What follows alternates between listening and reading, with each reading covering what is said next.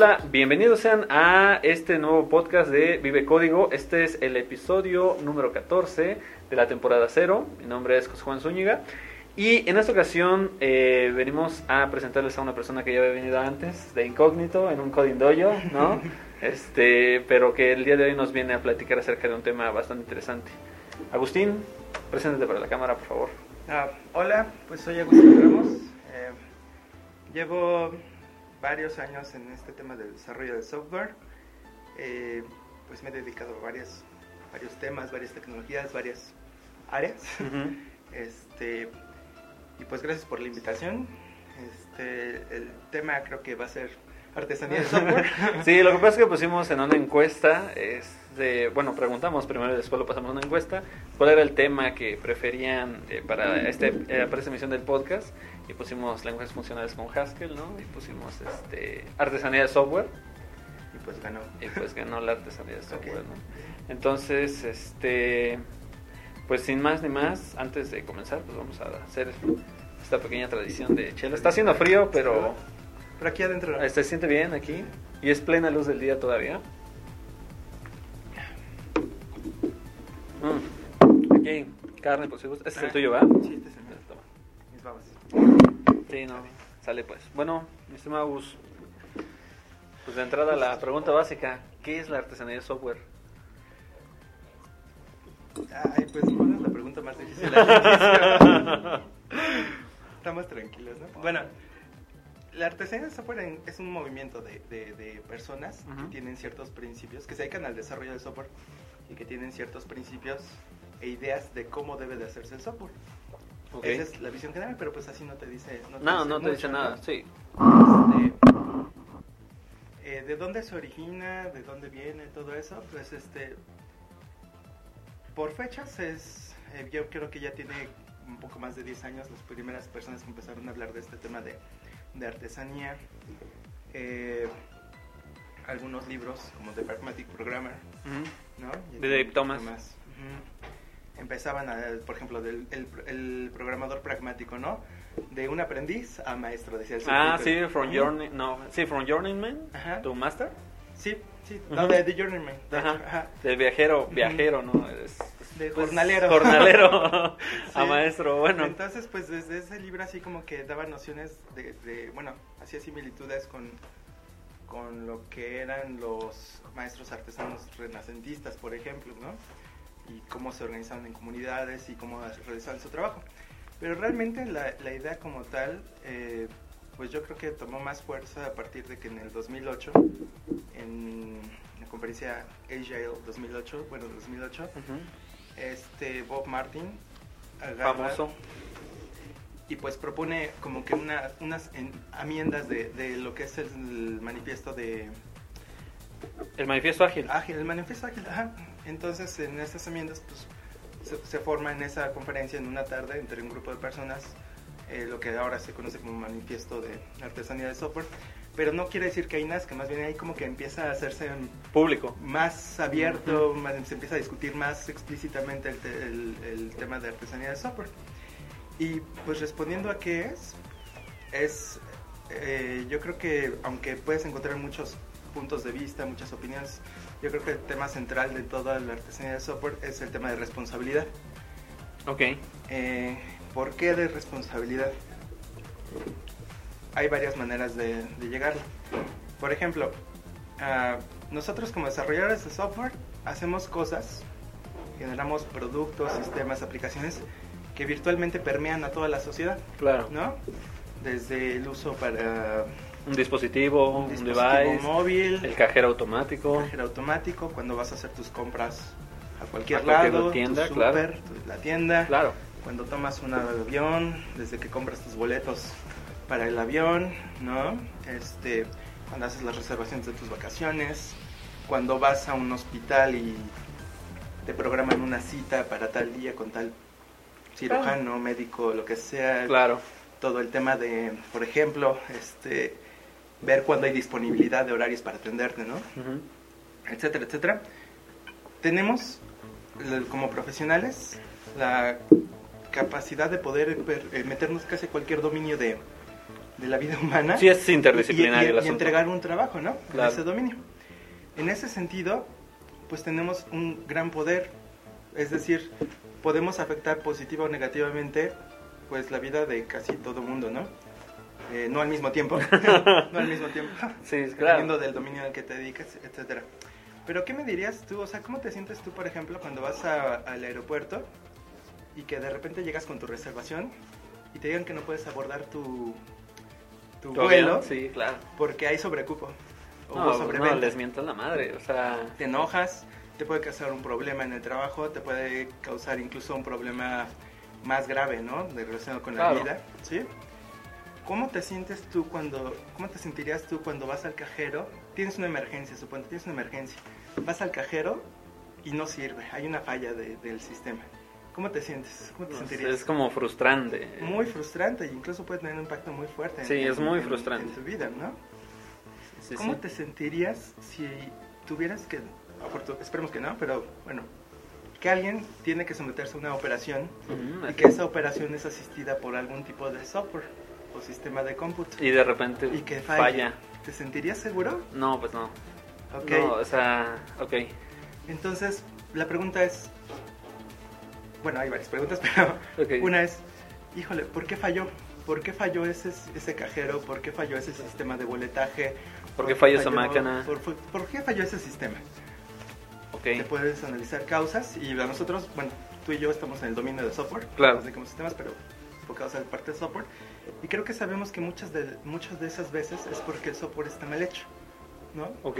El software tiene ciertas características o defectos propiamente que hacen que no funcione. Entonces dices, bueno, sale, el software está bien, mal hecho. Eh, ¿Qué hacemos? ¿Corregimos el bug? Pues sí, no es lo obvio. Bueno, Pero si sí, vas pero... causas, Ajá, sí, claro, claro. de O sea, corriges el bug, pero a lo mejor... ahí brinca otro.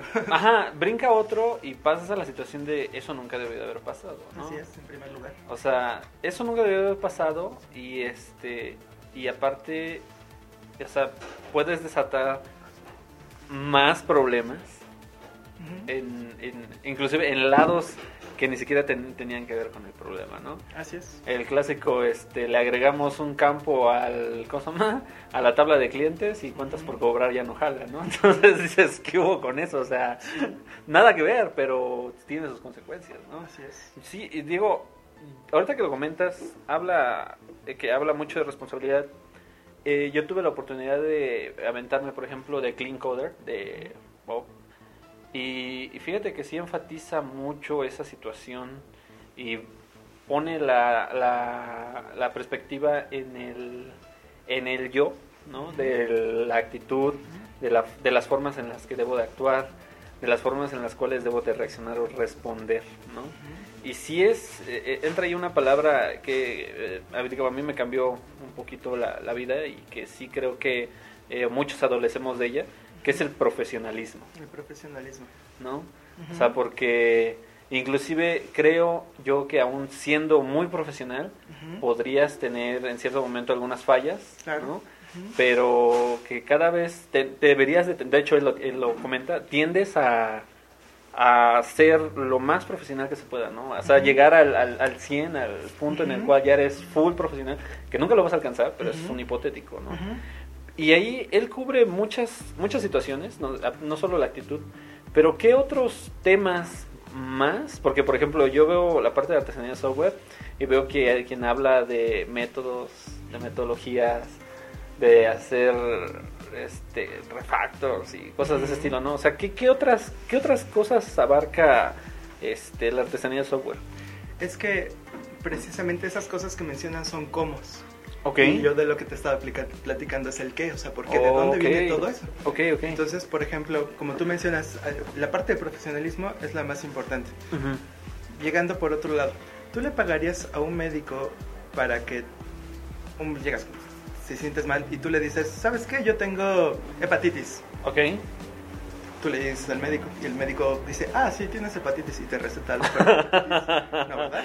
No, claro. ¿Ese sería un médico profesional? No, Pues no, no. Entonces, no es tu especialidad la medicina. No, pero... Entonces tú llegas, le dices Tengo tus problemas, Ajá. lo que quieres resolver.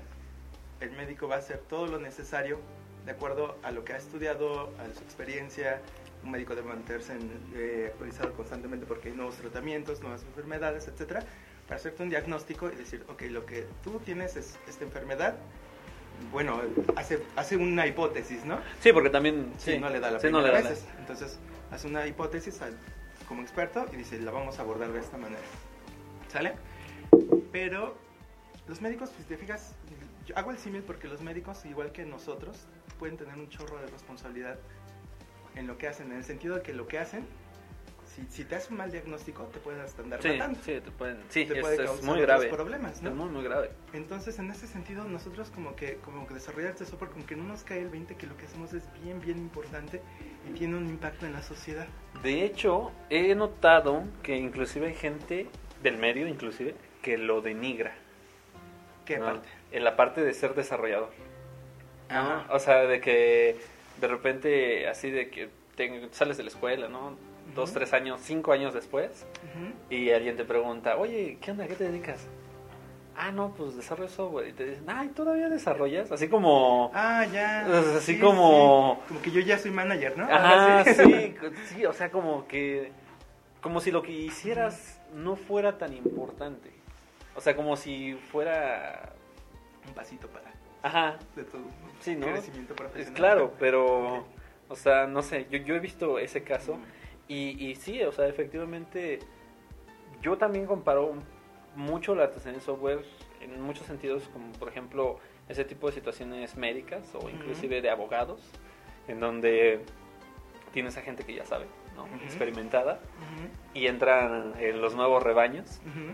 Y de repente pues, a los nuevos rebaños les aplican la de, pues vas a estar a cargo de tal doctor, ¿no? O sea, sabemos que tú no eres apto todavía, pero eh, con la mentoría de este doctor, pues podrías hacer algo mucho mejor, ¿no? O sea, Ujú. sabemos que al final te aplicamos un examen o lo que tú quieras, que en ese caso son sus famosas, este, ¿cómo se llama? Residencias.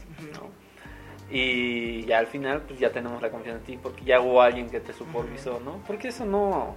¿Ocurre? Sí, porque eso no ocurre. Este, bueno, de entrada, por ejemplo, un médico, para el tiempo que lleva en formarse, son siete años. Sí, bastante. Más menos un, más menos uno más tres, ¿no? Dependiendo de la De especialidad, que agarra y todo claro. eso.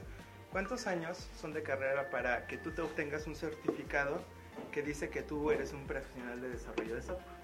Una cédula profesional, ¿cuántos años toma? Cuatro. Cuatro. Bueno, Sale, Ah, ok. toma cuatro años. bueno, ok. Entonces, suponte, y eso pasa con todos los chavos que vemos que salen, ¿no? Salen con, dicen, ah, ya soy, ya hice mi carrera, ya, ya, ya la hice. Llegan a su primer trabajo, llegamos, porque pues a mí Todos, también pasó, llegamos. Claro. y te das cuenta que, híjole, no sé un chorro de cosas. Pues de hecho no sé nada, ¿no? De hecho, casi no sé nada. No sé nada. Y hay algunos que, que caemos incluso en el, en el error de decir, híjole, es que lo que aprendí en la escuela no sirve para nada. Yo digo que es un error porque no es exacto, no es muy No, preciso, no sí, es muy no. preciso esa, esa apreciación. Lo que pasa es que aprender a hacer software es muy difícil. Esa es mi percepción. Y requiere mucho, mucho estudio, mucho conocimiento y realmente personas que todo el tiempo están aprendiendo. ¿Sale? Pero digamos que hay un mínimo, como un mínimo que puede ser ambiguo, dónde está, arriba, abajo, pero hay un mínimo de cosas que debes de hacer que te permiten hacer software, te pueden- permiten decir, ok, él sabe hacer software o sabe hacer programas. Claro. Es diferente. Un programa, sabe Ah, hacer sí. programas. Sales desde la escuela Sí, sabiendo eh, hacer programas. Sí, o sea, sí, yo sí veo mucho la diferencia entre programar y desarrollar. Así es. Ok. Desarrollar software. Entonces, tenemos un problema de que de la- la- la- los sistemas educativos nos arrojan profesionales certificados con un certificado de desarrollo de software que son aprendices. Si acaso aprendices de desarrollo de software. Claro. Es decir, novatos, pues, para ponerlo en términos En términos más, Más terrenales. terrenales. Son novatos. Claro. Entonces llegan y dicen, híjole, es que no sé nada, entonces quiero aprender, ¿no? Ahí hay un problema, porque ¿cómo aprenden? Ya están trabajando, ya consiguieron un trabajo, ya los contrataron. De alguna manera. ¿Cómo crees que aprenden? Echando a perder. Así coincidentemente. Pero echando a perder que los sistemas que dan Que- servicio a, a- a- a la sociedad, o sea, en Sí, sus sí, diferentes sí, sí, dominios. sí. Ay, perdón, se me fue una línea de código y ya te maté. O sea, No, no, no, no. No, no puede ser eso. No puede ser. Entonces, parte de la artesanía del software es reconozcamos que es muy difícil, el, el- el- bueno, es muy largo el camino para po- po- volverse un profesional. Un profesional entendido, no el que cobra por, Sí, por, claro. por hacerlo, sino el que lo sabe hacer bien. ¿Sale? El que es responsable, una, sabe cómo, cómo solucionar los problemas de cualquier índole que se le presenten. ¿sí? No porque ya los haya vivido todos, nunca, nunca puedes prever todo lo que va a pasar, pero si Claro. te presenta la situación y sabes resolverla, porque ya tienes cierta maestría en, en- en- en esos temas, temas de desarrollo de software. ¿Sí? Toma mucho tiempo.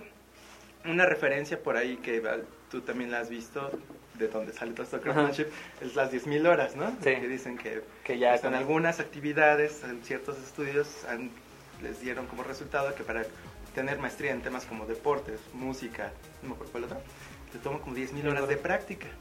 Entonces, 10.000 horas de práctica, si haces tus cálculos, dices practico 5 horas diarias, 40 horas a la semana por 52 semanas al año, son 50, y- no, pues son como 8 años. Pero es subjetivo, ¿no? Ajá, es subjetivo, de alguna Pero es subjetivo pero es porque- una referencia. Es una refer- bueno, yo sí creo que es muy subjetivo ese punto porque, por ejemplo, hay gente, bueno, habemos gente que para pasar de la A a la C tenemos forzosamente que aprender la B. O sea, y yo conozco gente que pasa de la A a la C sin pasar por la B, o sea... No, es- es, cierto. Es, cierto. Es, es, es- yo creo que eso de las 10.000 horas es muy subjetivo, Es y, muy subjetivo. y no aplicaría, digo, no aplicaría, aplica, por ejemplo, sí para horas de vuelo. ¿no? Sí. O sea, en ese sentido dice, ah, Sí. este güey ya se desvela y todo. O sea, en ese sentido yo creo que sí aplica, pero creo que nuestra carrera no aplica porque hay mucha gente muy talentosa que en, no sé, que en, en un periodo muy pequeño de tiempo hace cosas muy buenas, hace cosas siempre, muy padres. siempre vas a tener esos, esos, pues ese es un extremo Sí. y el otro extremo puede ser el que necesita el doble, ¿no? Sí, ah, claro. Entonces, yo no estoy diciendo que sean 10.000 horas, lo que estoy diciendo es, ok, una referencia, no, es una referencia más o menos, 50% pone. ok. O Ok. si quieres, está amplio. Vale, y de todos sí. modos, lo que quiere decir es que, bueno, la idea que te da, mejor dicho, es que para tú ser bueno en algo, como puede ser el desarrollo de software, necesitas muchas prac- mucha Ah, práctica, practicar, práctica, práctica, practicar. práctica, práctica. Sí, es algo. Sí, ese es, ese es por un lado. Entonces ya se van juntando las cosas, y como que responsabilidad, ¿no? A ver, si yo quiero ser un desarrollador responsable, ¿qué tengo que hacer? ¿Qué significa para empezar a ser desarrollador ¿Qué responsable? significa ser responsable? no? Una de las cosas que significa es que tú te haces cargo de la calidad de lo que entregas. Es decir, de que esté, de que haga lo que debe de hacer, resuelva el problema para el cual estás haciendo, de que eh, no tenga defectos, ¿no? Ok, eso es. Y de que tenga otros atributos importantes que son muy, muy, muy importantes en, en- en el desarrollo de software, como la mantenibilidad, ¿no? Por ejemplo, si tú solo te dedicas y te enfocas a resolver requerimientos, ahora sí que a maquilar requerimientos, puede que no le pongas atención a otros aspectos del software como el diseño, Ok, ¿sí? sí. que son lo que permite que un sistema de software Sea estable. sea estable y pueda permitir cambios constantes en el tiempo, ¿no? Un sistema exitoso, un sistema de software exitoso, de alguna manera ser- va, a ser víctima de su propio éxito. ¿Por qué? Porque le van a empezar a meter más y más y más cambios, requerimientos, peticiones de muévela aquí, muévela acá, ¿sí? Eso Claro. está padre.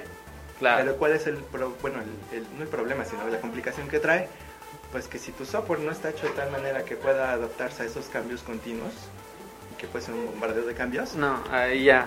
De- ahí te puede- quedaste. Puede, puede ser hacer, amueganarse, ir perdiendo estructura, diseño, empiezas a hacer soluciones fáciles. Amueganarse. shortcuts. Es que sí, ahorita que dijiste mueganarse me imaginé eso. Un muégano, digo. Un muégano, bueno, para los que no, eh, bueno, los que no son de México y no ubican el muégano, muégano son dulce, es un, es un dulce mexicano que está un dulce sobre otro dulce, sobre otro dulce, sobre otro dulce, pero no tiene un, una estructura, vaya así, nomás lo van poniendo como conforme va encajando, ¿no? así. Así se- sí, conforme, ah, pues aquí le cabe, aquí le cabe, y ahí está, ¿no? Conforme va, va encajando.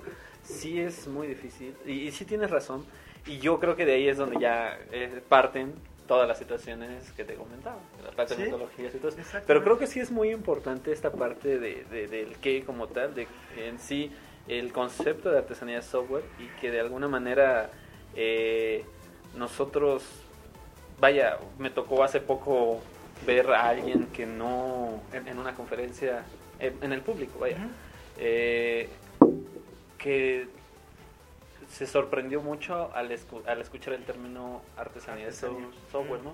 Y de hecho fue en la charla de este Cristian de testing. En el último software guru, no, este Cristian dio una charla de testing, no recuerdo exactamente qué tipo, pero. Eh, Cristian mencionó, es que igual, o sea, no probamos todo, sino pro- lo que probamos lo probamos de manera artesanal, ¿no? O sea, también no hay que hacer las cosas este, al, al aventón. Y, y con- precisamente mencionando lo que tú dices, no solamente por cubrir requerimientos, Sí, no Y ya, ¿no? concienzudamente, Ajá. ¿no? y, y si hubo una persona que le dijo, es que yo no entiendo cómo lo haces de manera artesanal, ¿no? O sea, ¿cómo es eso? Y haciendo precisamente la analogía, la analogía resulta en una persona que puede ser un, artesano como tal, que puede hacer una pieza artesanal, una taza o lo que sea, la puede hacer muchas veces. ¿no? Pero no las hace igual. O sea, no es... Es- ahí viene otro tema. Sí, o sea, no, no, no las no hace iguales todas. ¿no? Siempre como que hay un, un una proporción este de, de- bueno, un, un, un, un pedazo de, de, de- de que algo no es exactamente idéntico Sí. a la otro, la orejita luego es más chiquita, más grande Eso la es- boca. Eso que me estás comentando, o sea, esa característica es otra de las vertientes por las cuales se formó este concepto de artesanía de software. El planteamiento es el siguiente. Se supone que, bueno, al menos yo tuve educación de ingeniería, como muchos otros. Hay licenciatura en ingeniería, ¿no? Sí, claro, al pero al final de cuentas la- somos desarrolladores. El supuesto es que hay, hay una cosa que se llama ingeniería de software. Entonces, en las ingenierías, eh, en las otras ingenierías, cuando quieres hacer algo, sí hay una parte de diseño, no todo es mecánico, pero hay soluciones ya bien probadas. Dices, ah, necesitas esto, entonces chuc, chuc, chuc, tú lo que necesitas es esto, con estas fórmulas, hasta manuales de fórmulas hay. Sí, claro. Mi hermano es ingeniero civil y tienen sus manuales de fórmulas. Ok, fórmula, parámetros y ya está. ya está. Ok. Supuestamente, nosotros, el, el- el supuesto de la ingeniería es que nosotros tenemos eso. Eso es una ingeniería, ¿no? Entonces, llegó un momento donde la gente dijo, espérate un momento, nosotros no, eso no funciona. Porque si am- aplicamos el proceso tal cual está escrito, ya sea que te agarres uno ya escrito, ya sea que hayas escrito uno en tu organización, todo, lo aplicas y si lo tratas de aplicar siempre, pues no funciona. No siempre te va a dar los mismos resultados. Sí, no, para, no para todos los ¿sí? problemas. Sí, y te van a decir los procesólogos, no, pero es que hay una parte que se, del proceso mismo que dice adaptar el proceso. eso, no se los había dicho, pero ahí está. Sí. Oye, no, Entonces, bueno. Sí, bueno, vamos a adaptar el proceso y aún así no te va a dar los mismos resultados. Ok. ¿Sí? Entonces, ¿por qué? Bueno, pues porque esos procesos, quién sabe, como que se imaginan un mundo ideal donde todo puede ser prede- predefinido, o sea, definido a Predefinido y predecible. y predeci- predicho, predecible, todo es predecible y que entonces siguiendo tu proceso tú vas a acabar con el producto hecho de la manera correcta. Y pues la realidad nos ha, No, no es así. Nos ha, nos ha enseñado que no es así. Entonces, Las herramientas que sí, claro. Oh, o sea- Sí, sí, sí, todo lo de primero hago mi diseño, todo el desarrollo en cascada, todo eso. Entonces la, la, la práctica nos ha enseñado como industria que la mejor manera de construir es aplicando ciertas técnicas, ¿no? Ciertas técnicas, ciertos métodos, ¿sí? Ok. Entonces ahí es cuando vienes de la parte de métodos. Oye, ¿qué métodos son? ¿Qué, qué, qué métodos sigue un artesano de software? Los que tenga que seguir, que sepa que le van a solucionar el problema y que si no soluciona puede cambiar rápidamente a otra, a otra cosa que le solucione el problema. Ok. ¿Sí?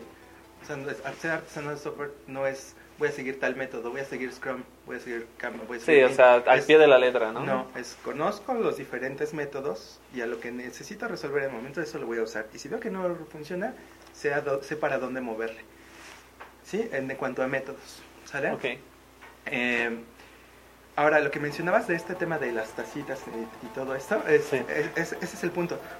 El desarrollo de software difícilmente te va a dar dos veces el mismo resultado, de manera igual, como fu- funcionaría, por ejemplo, un sistema de producción. Claro. ¿Sale? Ahora, en, en los años 90 se puso de algún momento, en algún momento de moda el término fábrica de software, con esta idea de predictibilidad, ¿no? Sí, De claro. tac, tac, tac, tac, tac. Pues eso no funciona. O sea, si de- todavía en muchos Sí, lugares no. siguen llamando fábrica, Fábrica de, de software, software. y es una mentira. El, el término, propio término es una mentira, ¿sale? Entonces, estas personas que empezaron con el tema de craftsmanship, lo que sucede es que agarran y dijeron, a ver, eso no es cierto. El software se parece más como una labor Manual, así como, ajá. sí. to- tiene un toque personal, siempre el software que generas siempre va a tener el, Mm. el toque de las personas que lo hicieron. Claro. Siempre de alguna manera refleja incluso la organización que lo hizo, la estructura organizacional Claro. que lo hizo.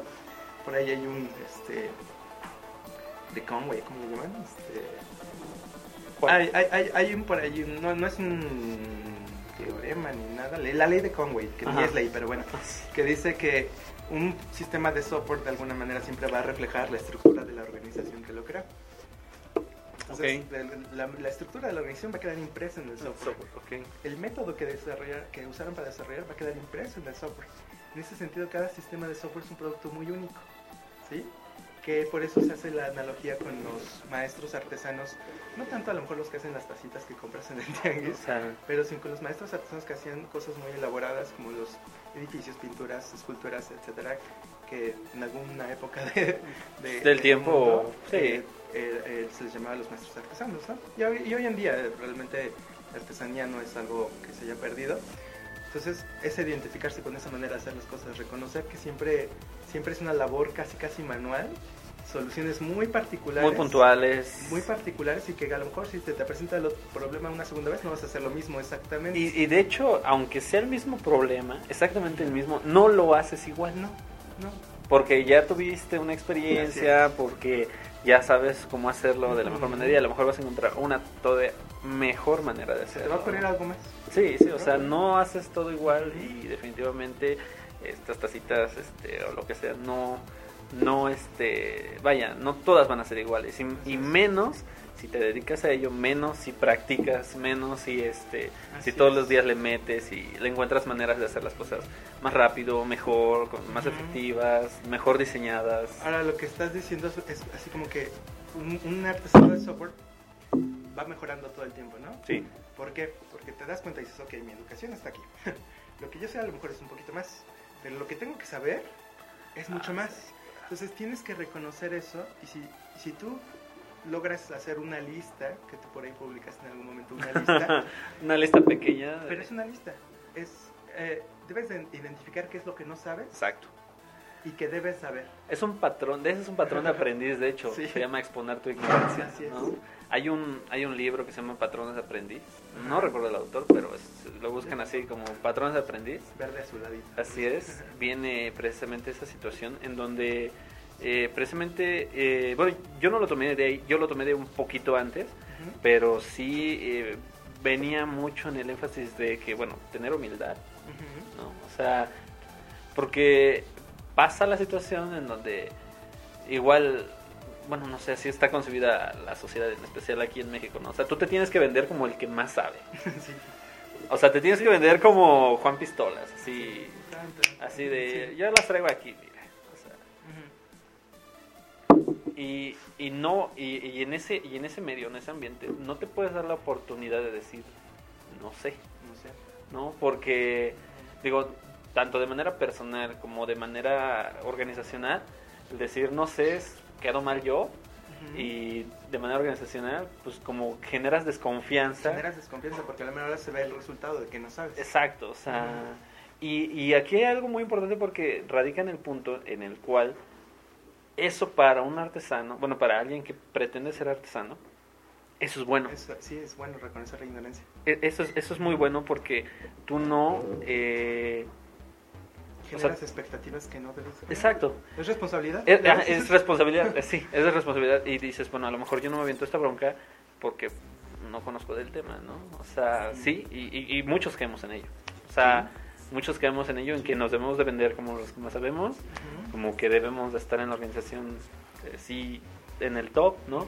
Y de hecho, si entras y entras en top, es mejor, ¿no? Pero ahí viene otra de que luego, pues si estás hasta arriba, este, no tienes como un punto de comparación y no tienes un incentivo como para mejorar, Sí. ¿no? No hay un punto de referencia hacia Sí. arriba que tú dices, ay, güey, o sea, este güey lo hace mejor. ¿no? Y está muy padre como programa este cuate, o... Y, y ahí entro a este, ese punto dentro de la empresa, ¿no? Y yo, yo lo he extrapolado y creo que algún día lo platicamos, no sé si contigo o con alguien más, este, acerca de que ver precisamente a las organizaciones, algunas a las que se presten, como pequeños talleres de software. Y que llegue un punto en el cual tú como aprendiz o incluso como maestro artesano, Ajá. tengas la oportunidad de visitar otros talleres para aprender cosas que tú no sabías, ¿no? O sea, otras técnicas y otras técnicas, otras técnicas y, me- y métodos y metodologías. E- Eso, eso, no sé, a mí, a mí se me hace interesante. Si algún día, bueno, de hecho nosotros lo hemos hecho aquí internamente en Synergy. Digo, no, no hemos ido a otros lados porque no nos han permitido, pero nosotros invitamos gente en los Coding Dojo, Ujú. en los Hacker Garden, en las reuniones. Sí, o claro, sea, es parte de la sí, ¿no? manera de hacer de la empresa. Exacto, exacto.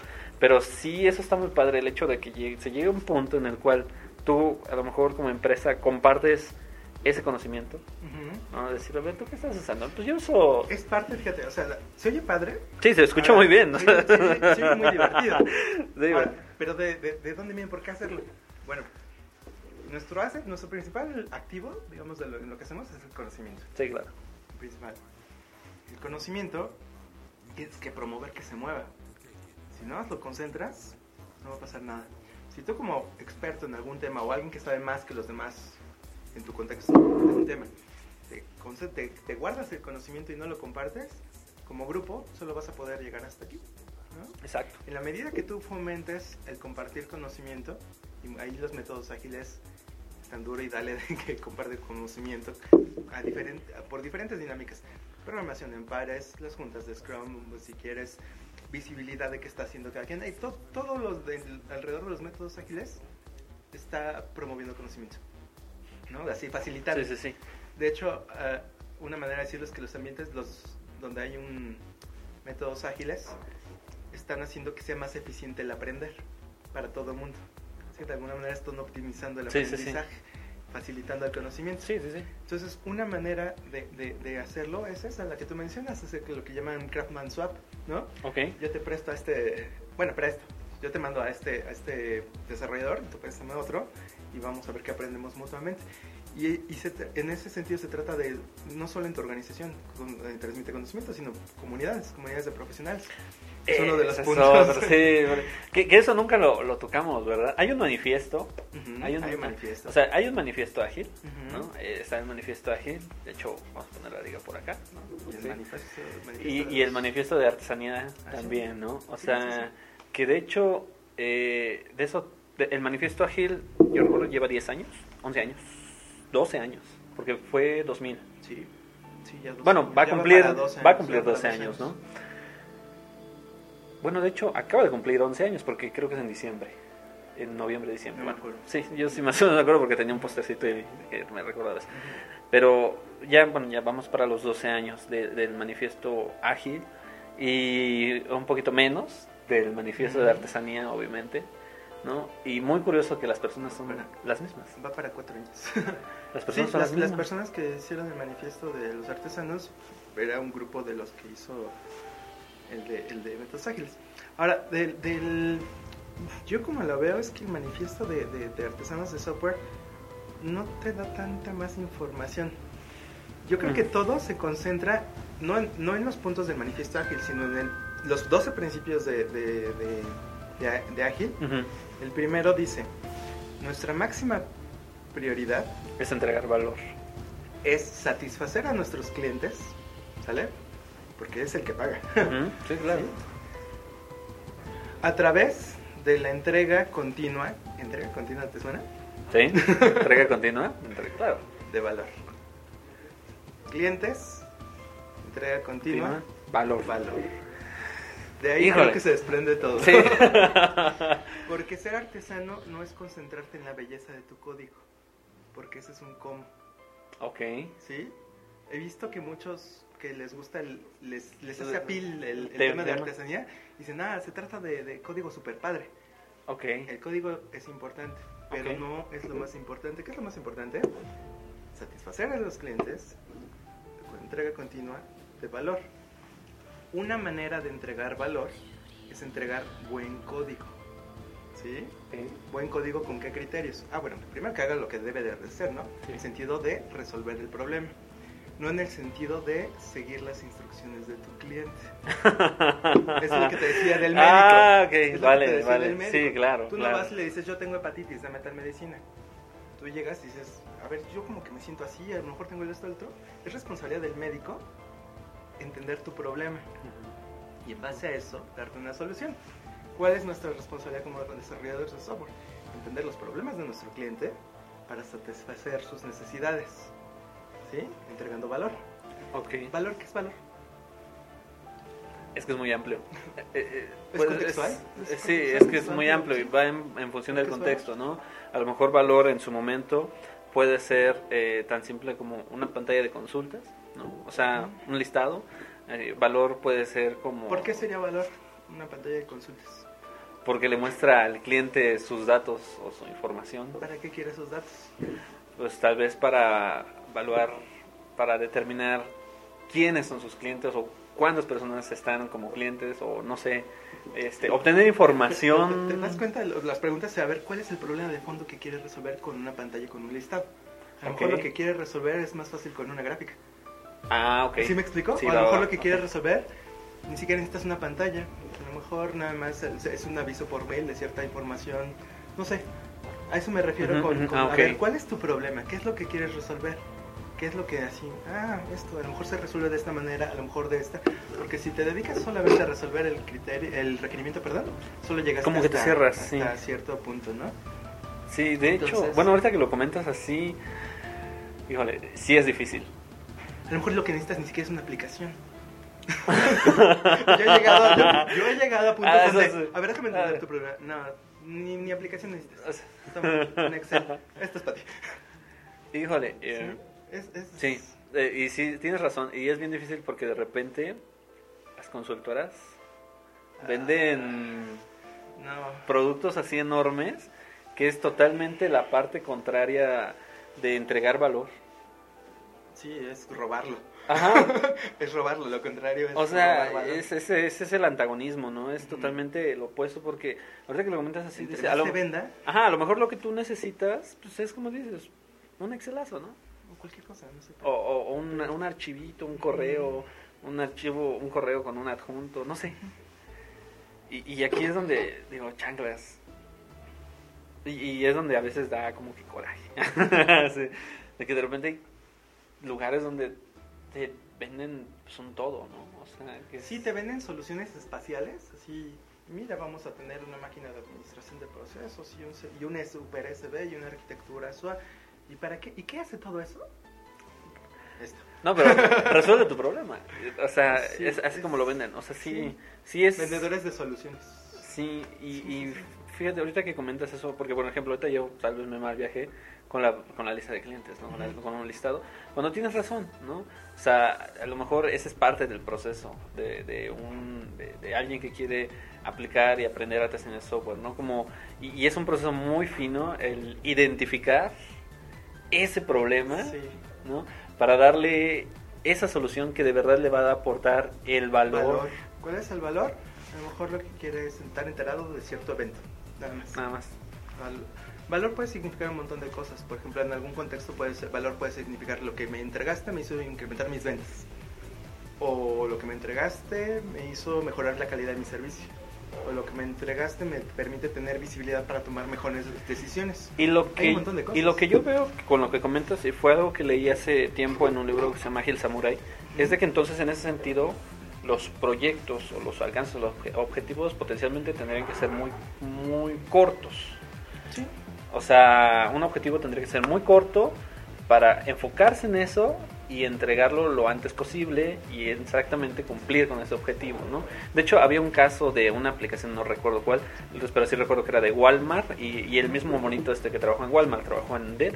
Ah, el de Walmart eran de las estas barras este, que metías a la tostadora. Este, una- unos panecitos, no me acuerdo qué, cuál es, pero se pusieron famosos aquí, rellenos de jalea, ¿no?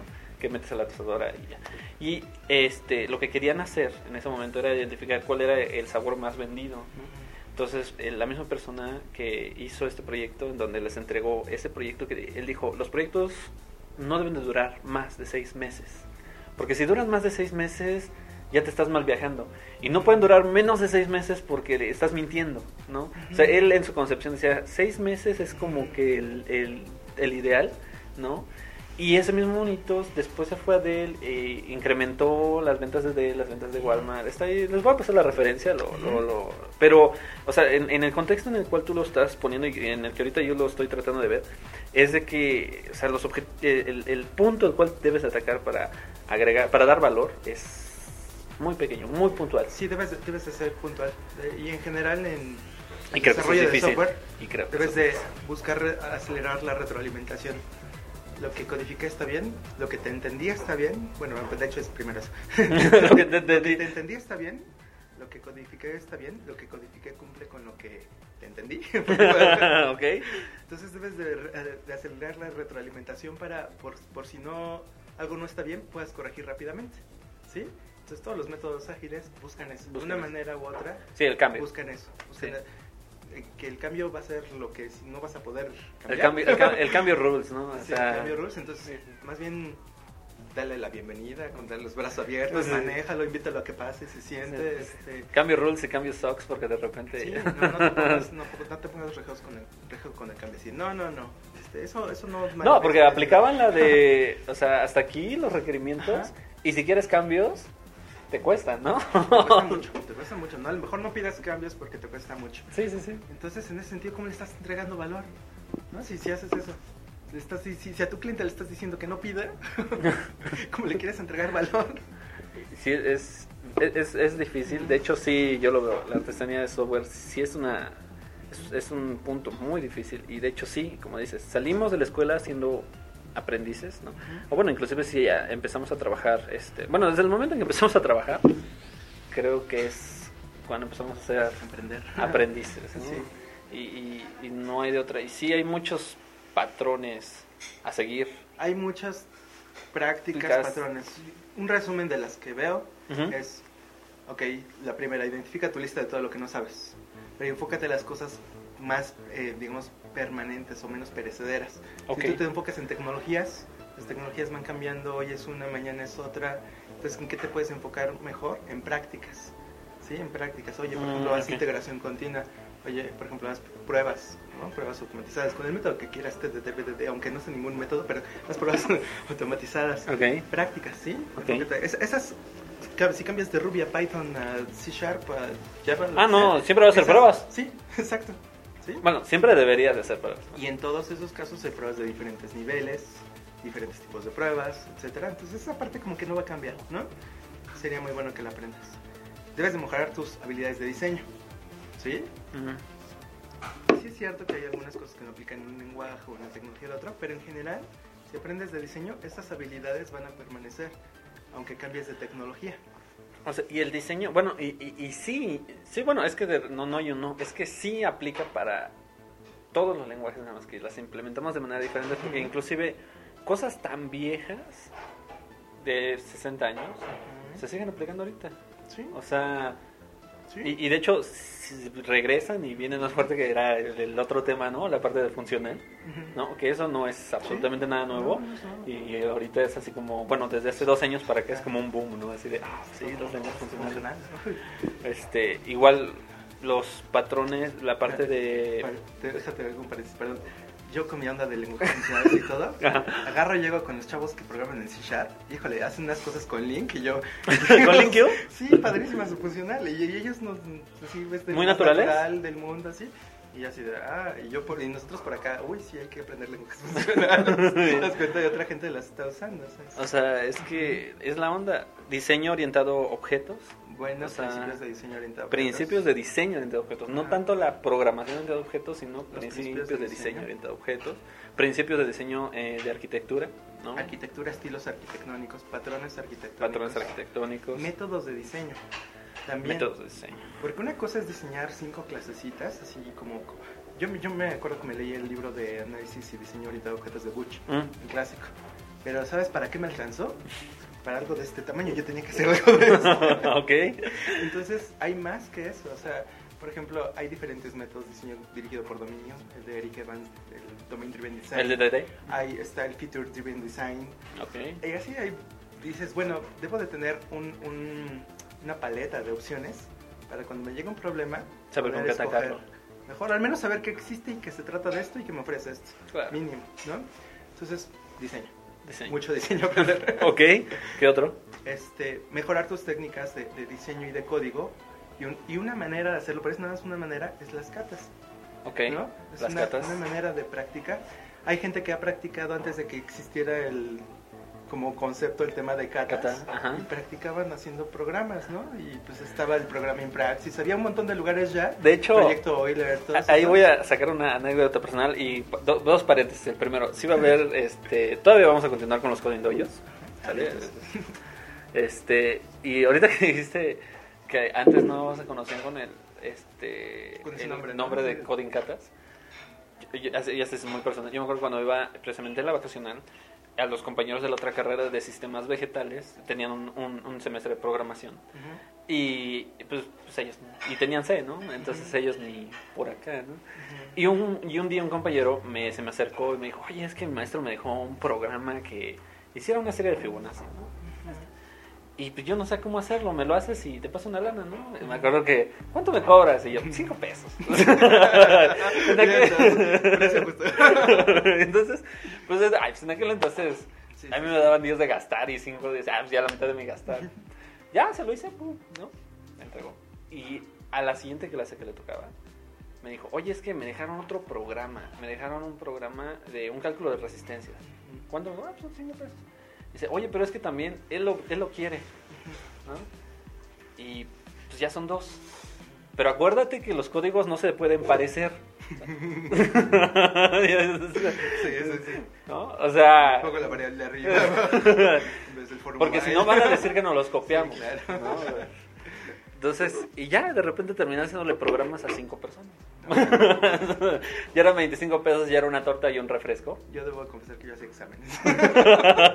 yo también hacía exámenes, pero yo, yo creo que más específicamente de la parte de catas, hacerle el mismo ejercicio a cinco personas diferentes y que no se vieran Estaban haciendo iguales. ejercicios, Y que no- practicando. y que no se vieran iguales porque Era un requerimiento. Era un- Aparte de la cata. Pues es que sí, ¿no? Porque si no, se copiaron el programa y no sé. Entonces, sí, practiquen. Las catas, como yo las veo, son una manera más sistematizada y Sí, más ordenada. Más o sea, como que tienes un de, tra- principio. de transmitirle la, la idea de practicar la programación a todo el mundo y que debe ser algo continuo. Y luego si lo guías, eh, de hecho es, un- es una de las situaciones que hicimos desde el principio y de que hicimos un poquito la, en la anterior, en donde tú guías a las personas que están en la cata de tal manera que inconscientemente usen técnicas que ellos no en ese momento no alcanzan a concebir, por ejemplo, testing, ¿no? Ujú. O sea, como en la cata de String Calculator, Ujú. lo primero era declarar una función Una función. y luego una prueba, Sí. ¿no? O sea, hacerlo lo primero. Sí, ya sí, después desarrollas, ¿no? Y ahí estás como que... Sí, sí, es, que- sí, yo también considero las catas como una manera estructurada, ordenada de... Comunicar más fácil la idea de practicar. Exacto. Y, y- y inconscientemente les clavas el tema de conceptos. ¿Qué otro? Ahora, relacionado con ese, aunque como desarrollador de software, una habilidad básica y fundamental sobre la que se construye todo lo demás es programación, no es la única. Ok. ¿Qué otras hay? ¿Qué otras cosas que no son programación son cosas de- del día al día? Y de esas no tenemos catas. o, pra- o prácticas. Ok, sí, no, sí son... Un ejemplo son las de comunicación. Comunicación, sí. Comunicación es súper importante, comunicación efectiva.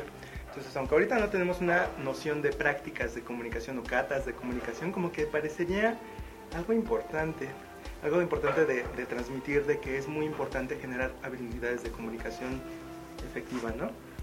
Es muy importante, tú puedes tener un muy buen programador, pero si no tiene habilidades de comunicación va a ser muy difícil trabajar con él, integrarlo en tu, equipo, aprovechar sus capacidades, etcétera. Más mil. sí, o sea, y de eso creo que adolecemos mucho. Sí, muchos. Yo conozco muy buenos programadores que comunicándose, híjole. No, "Ah".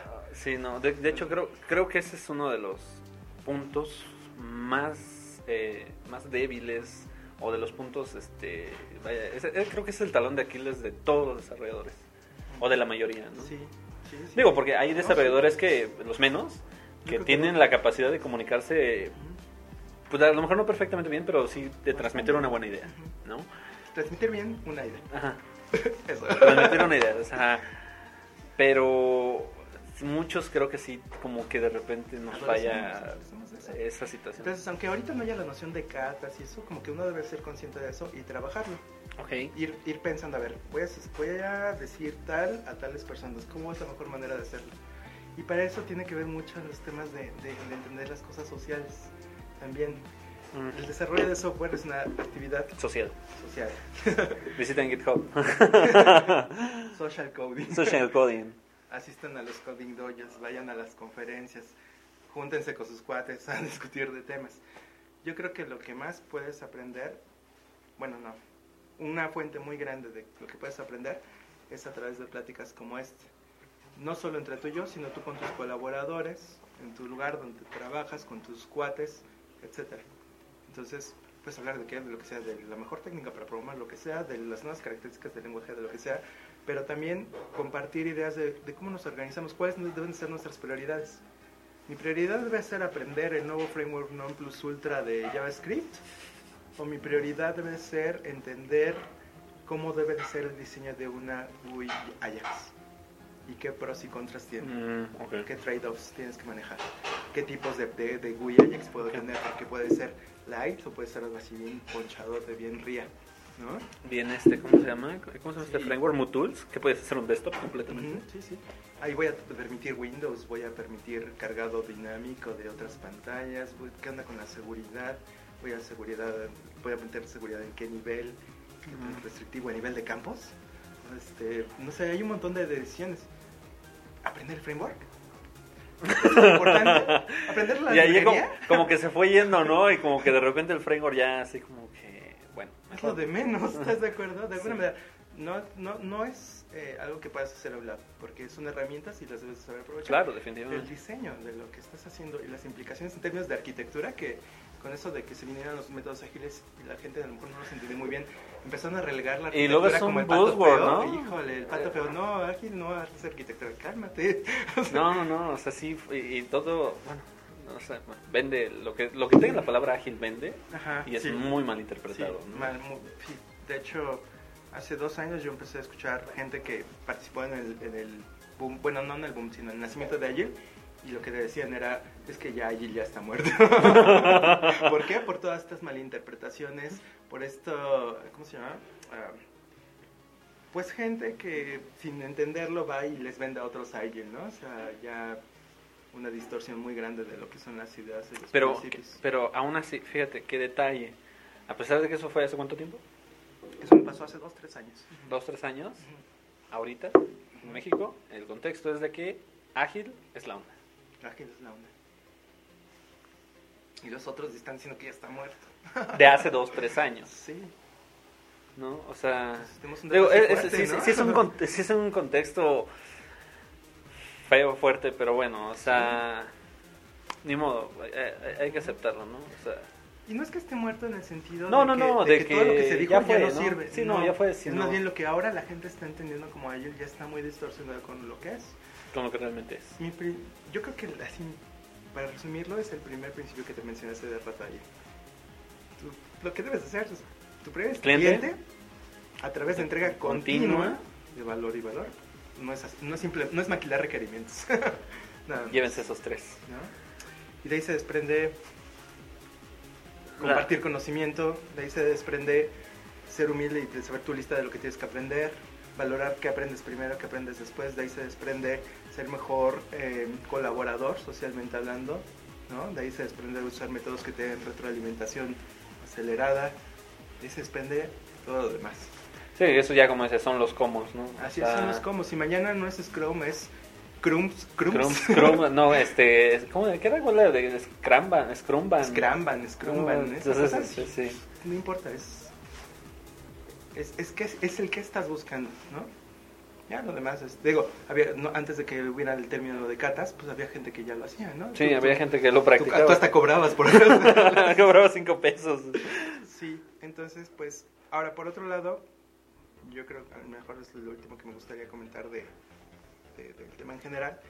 Hay gente, hay muy buenos desarrolladores en el mundo, conozco varios que son profesionales, así, hechos y derechos. Y no les gusta el termo- término craftsmanship, el término Ah, sí, de plano, ¿no? Sí. ¿Está? Dicen que se presta a que tus clientes, ¿sí? la gente que te contrata...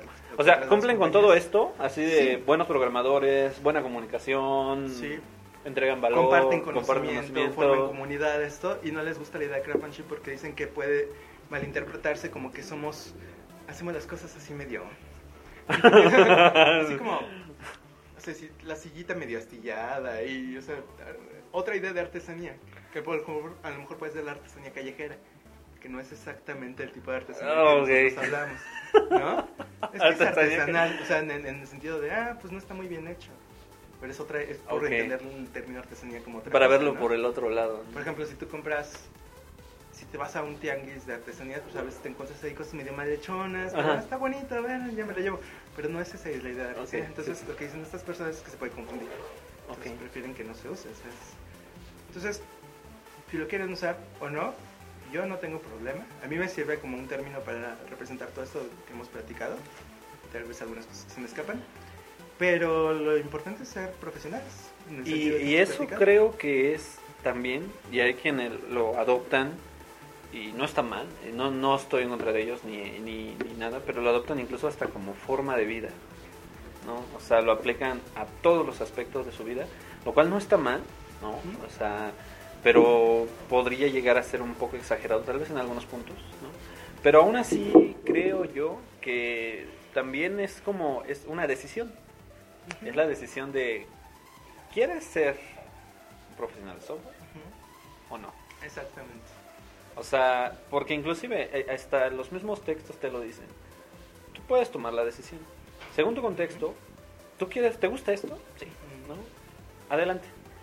Pero tal vez llega un momento en el que tu situación, ¿no? este, tal vez te cases, tengas hijos, o sea, adquieres mayores responsabilidades de otro tipo que ya no te permiten, eh, por alguna razón, eh, continuar con esto.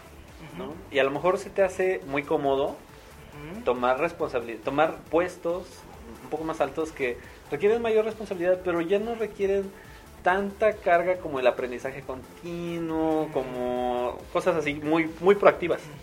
Porque yo veo al desarrollador de software, yo, pues, mi concepción de desarrollador de software es una persona muy proactiva, que constantemente está aprendiendo, que constantemente está tecleando algo, que está investigando, que está Empujando. explorando, que está viendo. Está. O sea, es proactivo. para entregar mejores cosas, Exacto. hacer mejor su trabajo y el de su equipo. Exacto. Y yo veo a veces que pues, las personas pues, ya no les da tiempo de hacer Ya eso porque... punch, ¿no? Sí. por cuestiones familiares. Alguna situación muy sí, sí, externa, ¿no? sí. Y pues entonces en ese momento deciden ya no ser desarrolladores de software, ¿no? O sea, es válido, Sí, es válido. es muy válido y de hecho, o sea, no, no se les critica ni se les hace mal, ¿no? Ujú. Pero alguna cosa que yo sí quiero resaltar es de que el ser desarrollador de software, creo yo, es una de las profesiones, mm, una de las mejores profesiones que uno puede elegir por el hecho de mezclar cosas de ingeniería Con cosas de creatividad, Sí. ¿no? Con situaciones así muy, este... eh, vaya, o sea, no, no hay límites en ser desarrollador de software. Es que conjuga varias, varias, varios temas. Por ejemplo, conjuga el, término, el tema de ingeniería, ¿no? Que sí, sí hay algo de ingeniería en lo que hacemos bastante. Conjuga el tema de ciencia. Ciencia. Conjuga el, ter- el tema de Ciencias arte. exactas. De arte también, o sea, porque le metes así tu, tu toque, tu Sí. touch, ¿no? O No, sí, sí, sí, o sea, y aparte tienes que hacer que se vea bonito de Casi alguna casi trae tu manera. firma, ¿sabes? Lo que haces. es- Sí, son ciencias exactas, con, con otras disciplinas, Ujú. con ar- artístico, y creo que es de las pocas carreras o profesiones o este estilo de vida que tienen eso. Y aparte, aparte de eso, la puedes, sí que les puedes combinar con lo que tú quieras, Sí, ¿no? Porque puedes ir al dominio de e-commerce, ¿no? Ujú. puedes ir al dominio de RPs, ¿verdad? Lo puedes, lo puedes ir, ¿no? Te puedes ir a, a un montón de lados, o sea, lo que les mencioné, te mencionaba hace rato, el- casi cualquier sector de la sociedad te puedes meter. ¿sí? sí, es que el software ya está en todos lados, desde tu teléfono, te y, y- es tan importante porque tú esperas que tu teléfono funcione. Claro. ¿No? ¿Qué tal si es una emergencia? Eh, no o sea- funciona la maldita agenda. Es más, hasta en tu radio, de tu auto, ¿no? Tú esperas escuchar la radio, que toque tu CD, o sea, eso es software, ¿no? O sea, y, y- y, pues, es el software es el alma de tu hardware como tal, ¿no? O Sí, sea, sí, sí, es, lo que debe funcionar. Entonces sí, es- somos afortunados, Sí, pero como decía el hombre araña, bueno, el tío del hombre araña. el día del hombre araña, ¿no? Con gran poder viene gran responsabilidad, ¿no? Y es, y esa es la responsabilidad, es volverse un profesional y, y o plantearse un camino para, para llegar a eso. Bien, pues, ahí. No, pues estuvo, estuvo bueno. Ya llegamos a punto límite. Bien, ¿Sí? entonces- sí, ya. Nos echamos como una hora, ¿eh? Órale, a ver quién nos aguanta. Pues, Fíjate que yo luego escucho los podcasts y, y sí, luego me pierdo escuchando. Y bueno, lo escucho como cinco veces, Ujú. ¿no? Eh, Para tal diciendo. Pero sí me. O sea, digo, hay, hay cosas que retomo y retomo y retomo. Y se me quedan muy grabadas, yo creo porque lo escucho cinco veces. Claro sí. Vale, pues, Agus, Pues, ¿algo más que quieras agregar? Pues sí, es una invitación a todas las personas que nos ven, que supongo que ya varios habían escuchado este tema de artesanía. pues Pero se hoy quedó muy claro, creo Se yo. involucren a que tomen esa decisión personal, quieren o no quieren, y si no quieren, híjole, es bien difícil porque hay, hay, hay- una contradicción. Porque la industria necesita mucha, mucha gente de desarrollo de software. Hoy en día necesitamos desarrolladores. Pero, Buenos. pero ay, el problema es que no todos están dispuestos a tomar esa decisión de ahora, le entro. Y eso nos causa un montón de problemas. Pero bueno, yo no voy a resolver eso. Pero aquí está, lo tenemos. Les invito a que sí le entren, a que sí se, se, se apasionen por, por esta profesión. Es muy padre. No tiene por qué ser una profesión en la que eres infeliz. Trabajas hasta, horas Hasta madrugada, 80 horas a la semana. semana, este, odias a tu project manager. No, no tienen por qué ser eso. De hecho, parte de lo que es artesanía de software es ser, de eso es muy importante, me faltó. Ajá. Bien importante. Tienes que ser feliz en tu trabajo. Tienes que buscar ser feliz en Sí, tu de trabajo. hecho es, eh, fue algo que platiqué alguna vez, lo, lo voy a publicar en su momento, ¿no? Este, creo que debes de tener eh, pasión y vocación. ¿no? Eh, Y si no tienes talento, no importa, creo yo, porque, Pero- porque yo, no tu- yo no tengo talento, pero mi misma pasión y vocación. Llevaron a que en su momento pudiera trabajar en algo, ¿no? O sea, hay gente afortunada que tiene talento y que nació para esto. Sí, bueno. O sea, gente que de alguna manera, este, pues sí, o sea, desde que nació, o sea, que son como esos, esos fenómenos, ¿no? Del Sí, deporte, similar yo lo hago con la parte de desarrollo de software. O sea, hay fenómenos que nacieron para esto. Este, pero sí con la pasión y la vocación y eso implica que lo que hagas te gusta. Sí. Si te gusta, vas a ser feliz con Y eso. si no te gusta, esa se la escuché a Corey Haynes hace dos años. ¿Por qué te odias tanto? ¿Por qué no buscas un lugar donde puedas ser más feliz haciendo las cosas como te hagan más contento? O sea, uno es contento cuando agarra y saca su, su- su sistema de software. El sistema de software agarra y como que se, se incrusta en el entorno y resuelve se adapta. problemas, ¿no? Se adapta y sí, como que toma vida solito. Y si eso no te implica trabajar como burro, pues y puedes, dedic- puedes balancear tu vida con otras actividades, pues está padrísimo. Entonces, pues hay que buscar eso. Eh, Segunda, buscar eso. segunda enmienda, buscar la felicidad. Sale pues. Sale. Mi estimado Gus, te voy a hacer entrega de esta situación muy padre. No, primero esta. ¿No? Que ya la habíamos mencionado. De hecho, no sé si tengas esta, creo que sí. Sí, ya te Pero de todos modos, la, para cuando segunda, la otra esté mugrosa. ¿no? La parte. Bus- busquen, busquen, visiten artesanos de software, artesanos.de, de una software. Ujú. Entonces, esta está, está bastante buena. Nos ha gustado mucho esta, esta playera. Sí, Está, está buena, ¿no? Sí. Y esta, este. ah, esta, no sé, a muchos les gusta, ¿no? Ah, está bien. ¿Esta ya tenías? No. ¿Sí? sí. Órale, ya, ya. Es que soy cliente. Es que Agus va a todas las reuniones. No, ¿cuál?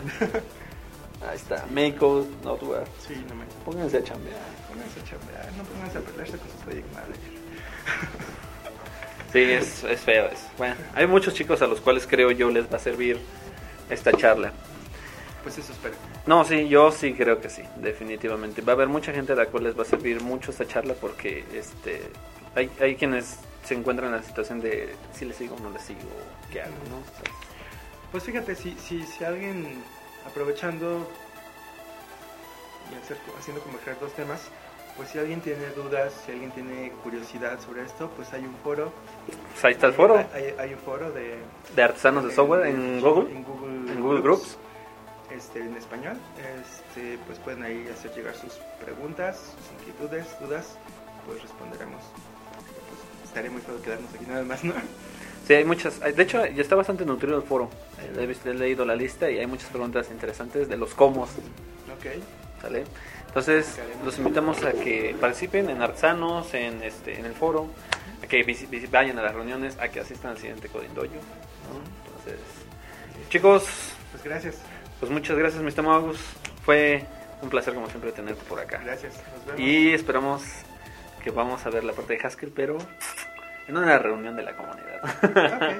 ok. Vale, pues chicos, pues muchas gracias por vernos. Eh, temporada 0, episodio número 14. Gracias y hasta luego.